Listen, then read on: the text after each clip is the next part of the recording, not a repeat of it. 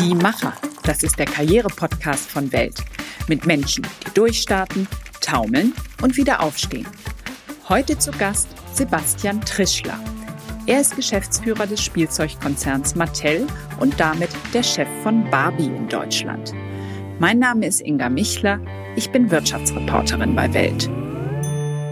Trischler, wir sitzen hier zusammen im 19. Stock des Axel Springer Hochhauses in Berlin. Das Setting ist tatsächlich eine Premiere für die Macher, den Karriere-Podcast von Welt. Den nehmen wir heute nämlich auf unserem Welttransformationsgipfel auf. Vor uns, Corona-bedingt, einige wenige Gäste und drei Kameras. Dahinter all die Gäste des Welttransformationsgipfels, die virtuell zugeschaltet sind. Ihnen allen ein herzliches Willkommen. Um Karrieren von Frauen und Männern soll es heute gehen, um Rollenvorbilder und um das richtige Spielen. Herr Trischler, fast jede Frau hat ihre eigene persönliche Erinnerung an Barbie, heißt es so schön auf ihrer Website. Nun sind Sie keine Frau, aber haben Sie auch eine eigene Erinnerung an Barbie? Hallo, erstmal vielen Dank für die Einladung. Äh, zunächst habe ich natürlich selber sehr viel mit den klassischen Hot Wheels Autos gespielt. Ich hatte aber die äh, große ja, Freude und das Glück, eine Zwillingsschwester zu haben, ähm, mit der wir immer hin und her gespielt haben.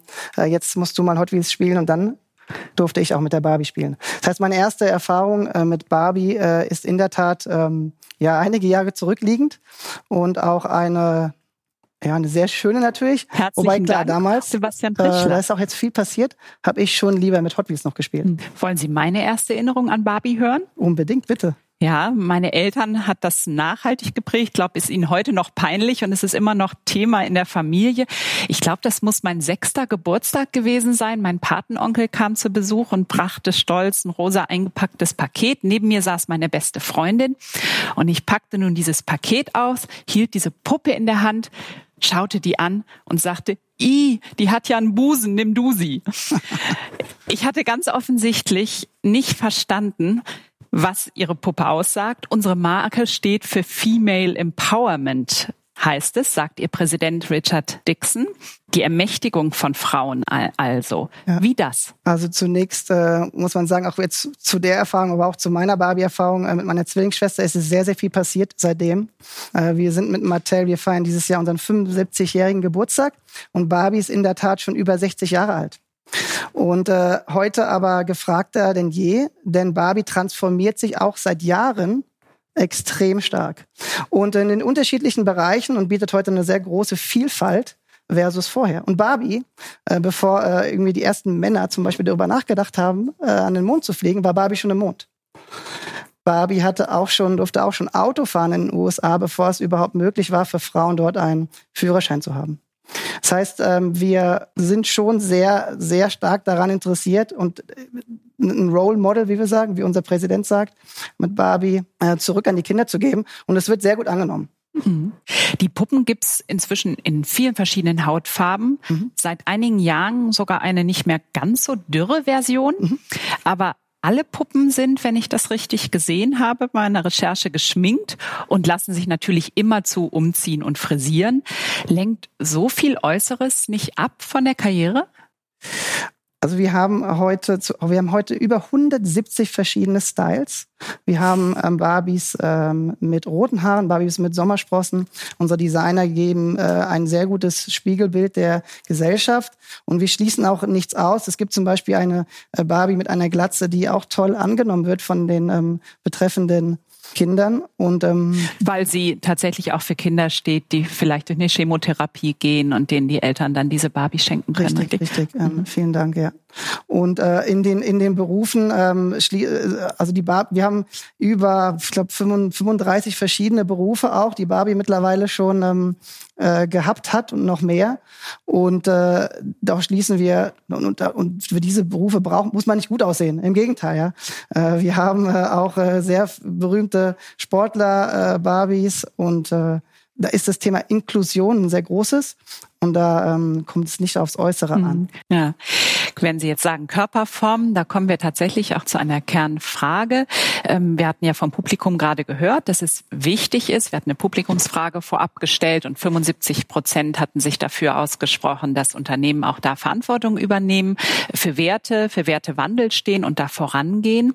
Sie haben Barbie, wie Sie eben sagten, ein wenig rundlicher gemacht mit leichten Kurven. Ähm, wie wird speziell diese rundliche Barbie denn angenommen? Die, die rundliche Barbie wird ähm, in der Tat sehr gut angenommen. Es ist äh, die, äh, die Latina Barbie mit der rundlichen Form ist die meistverkaufte Barbie zum Beispiel in den USA. Aber wir sehen auch in Deutschland, dass die ähm, Barbies mit den unterschiedlichen Körperformen ähm, sehr gut angenommen werden. Wir probieren aber natürlich zu verstehen, was macht eigentlich das Spielen ähm, mit Barbie, mit Puppen, mit Kindern? Um auch hier und jetzt auf die, auf die Frage auch einzugehen, das hat mich sehr gefreut. Äh, über 70 Prozent, glaube ich, haben zugestimmt, dass wir eine große Verantwortung haben als Unternehmen. Und wir interessieren uns sehr detailliert, was passiert eigentlich mit Kindern, wenn sie mit Puppen spielen. Und dafür haben wir jetzt auch ähm, eine ähm, Studie in Auftrag gegeben mit der Universität in Cardiff in, in, in England. Und die haben herausgefunden, dass das Spielen mit Puppen die Empathie von Kindern fördern ja, kann. Darauf will ich auf jeden Fall gleich noch kommen, weil ich diese Studie gelesen habe. Ähm, noch mal ganz kurz zu den Körperidealen, ja. um da vielleicht zu bleiben. Was ich auch gelesen habe, eine Times-Reporterin war dabei bei den Tests, den mhm. Produkttests, die sie mit verschiedenen ähm, Kunden und auch Kindern gemacht haben. Die etwas kurvigere Barbie, die mhm. immer noch sehr schlank ist, mhm. haben diese sechs- bis siebenjährigen Mädchen gesehen und haben sie als dick, englisch sogar fett mhm. bezeichnet.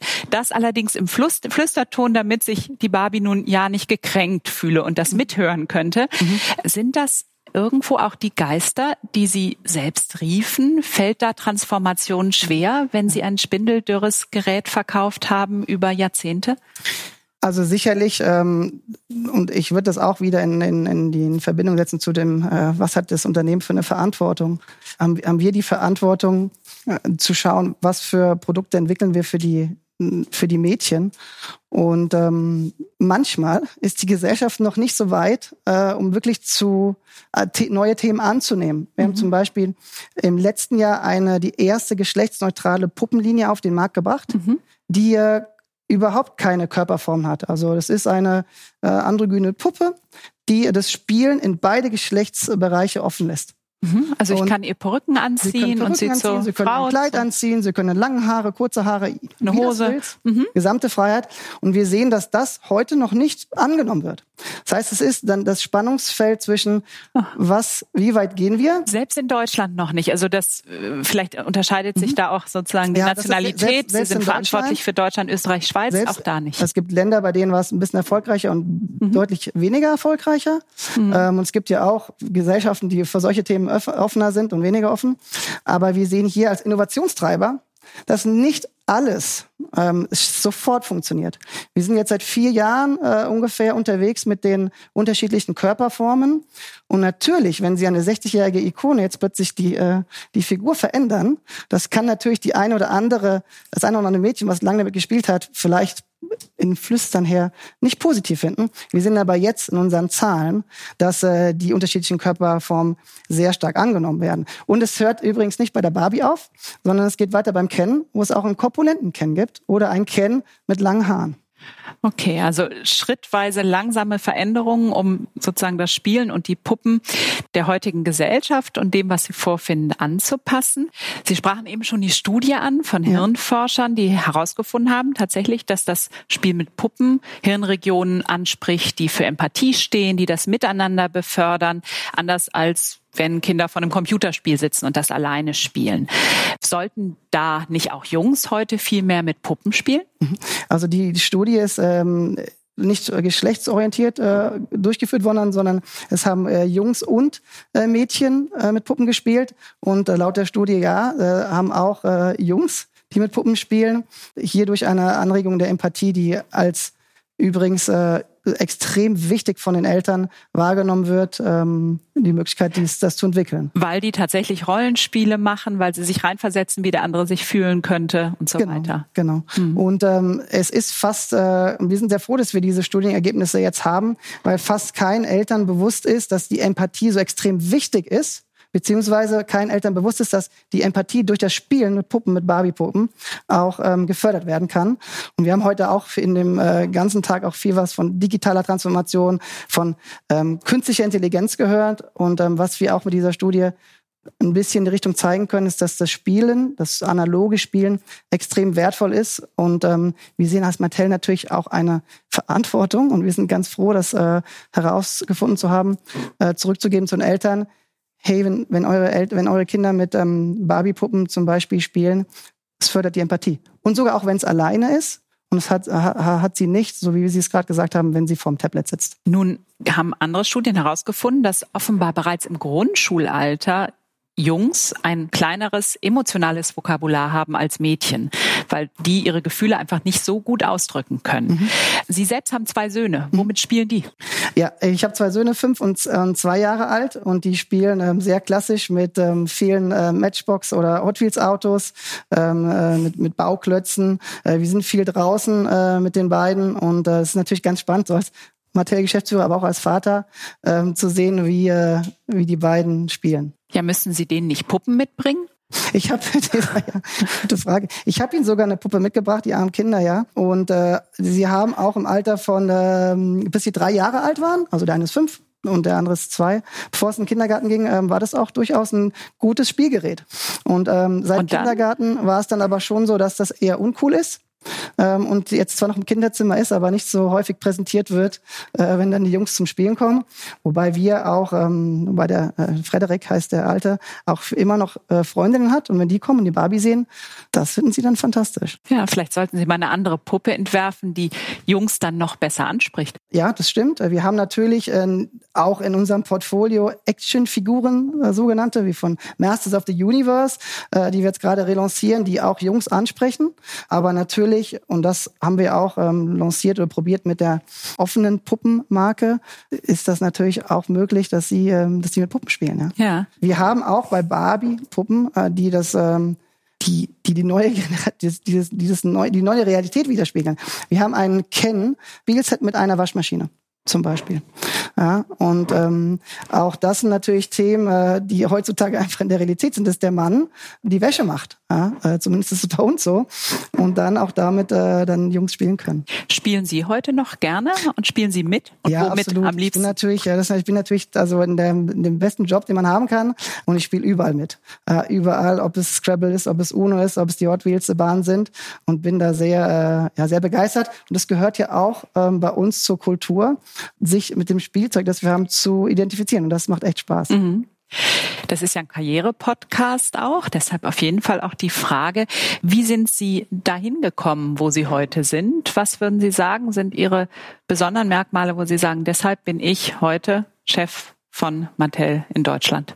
Also es sind natürlich vielfältige Sachen. Ich habe immer einen sehr, sehr starken Fokus auf das Externe, wenn jetzt das Business angeht. Heißt, wie, wie wird gespielt? Was nehmen Eltern an? Wie verändert sich die Gesellschaft digital ähm, und, äh, und physisch? Das heißt, einen sehr, sehr starken Fokus im Unternehmerischen nach extern. Ja, mhm. Wie entwickeln sich die Kanäle? Wie entwickelt sich das Kaufen? Und wie müssen wir dann aus Business-Sicht darauf reagieren? Und äh, dann intern als, ja, als Geschäftsführer oder Kollege einen sehr, sehr starken Fokus darauf, dass unsere Kollegen glücklich und empowered sind. Ich hab, bin ganz, ganz stark davon überzeugt, dass äh, glückliche Mitarbeiter auch deutlich besser äh, Resultate abliefern und dann bin ich auch wiederum glücklich. Und das hat mich, denke ich, diese zwei ganz einfachen Regeln haben mich dann doch jetzt dahin gebracht, wo ich äh, jetzt seit einem guten Jahr bin. Würden Sie sich als emotionaler Chef beschreiben? Ja, absolut emotional. Äh, das ist, ähm, kann man zum Glück ganz gut äh, kontrollieren. Ja, man merkt dann, wenn die Emotionen kommen. Das hilft sehr häufig, äh, gerade in, einem emotionalen, in einer emotionalen Kategorie wie, der, wie die Spielware. Das kann aber natürlich auch umschlagen in, äh, ja, in, es gibt ja diesen, diesen schönen Spruch, die Emotionen kommen, der Verstand geht. Und das probiere ich dann schon gut zu, mhm. äh, zu balancieren. Und ja, ganz klares. Emotional ja, sowohl in Begeisterungsströmen als auch wenn mal was vielleicht nicht ganz optimal klappt. Wie sieht's mit Empathie aus? Ist die Frage, kann man von sich selber sagen, man ist ein empathischer Chef oder ein, ein empathischer Mann oder Mensch? Also ich würde schon sagen, dass ich Glück habe und äh, viel auch wahrscheinlich durch äh, meine Zwillingsschwester, durch Spielen mit Barbie, äh, eine gute Empathie ausgebildet habe. Und äh, mir ist es sehr wichtig zu fühlen, ähm, wie die Stimmung ist. Und das ist natürlich jetzt gerade äh, schwieriger denn je, weil unsere Kollegen alle zu Hause sitzen. Hm. Und wir probieren da trotzdem eine, eine gute Verbindung zu halten ähm, und sehr nah an unseren Leuten. Und es gibt ja verschiedenste Möglichkeiten, dran zu sein, um zu hören, wie es denn eigentlich in dieser ja nicht immer leichten Phase geht. Mhm. Das führt mich zu meiner letzten Frage und der Kernfrage unseres Podcasts. Hilft Barbie, ein besserer Chef zu werden? Würden Sie sämtlichen DAX-Vorständen empfehlen, doch auch mal mit Barbie zu spielen, so wie Sie es mit Ihrer Zwillingsschwester gemacht haben, um die Empathie ein bisschen auszuprägen? Also ich denke ähm, generell das Spielen äh, sollte durchaus eine höhere Wichtigkeit geben in, in äh, DAX-Unternehmen. Denn auch im Spielen dann wird neben der Empathie auch Logik etc. stark geschult und auf einem bisschen vielleicht ja nicht zu ernste Art und Weise mit einem Augenzwinkern dann doch, ich meine im Endeffekt wir spielen zwar mit Barbie, aber wir machen natürlich auch Business und dadurch aber sicherlich auf jeden Fall ähm, der das eine oder andere DAX-Unternehmen von profitieren könnte, ja, glaube ich. Herzlichen Dank, Sebastian Trischler. Das waren die Macher. Wenn es Ihnen gefallen hat, abonnieren Sie uns doch in den Podcast-Apps. Die nächste Folge kommt in zwei Wochen. Mein Name ist Inga Michler. Ich freue mich auf Sie.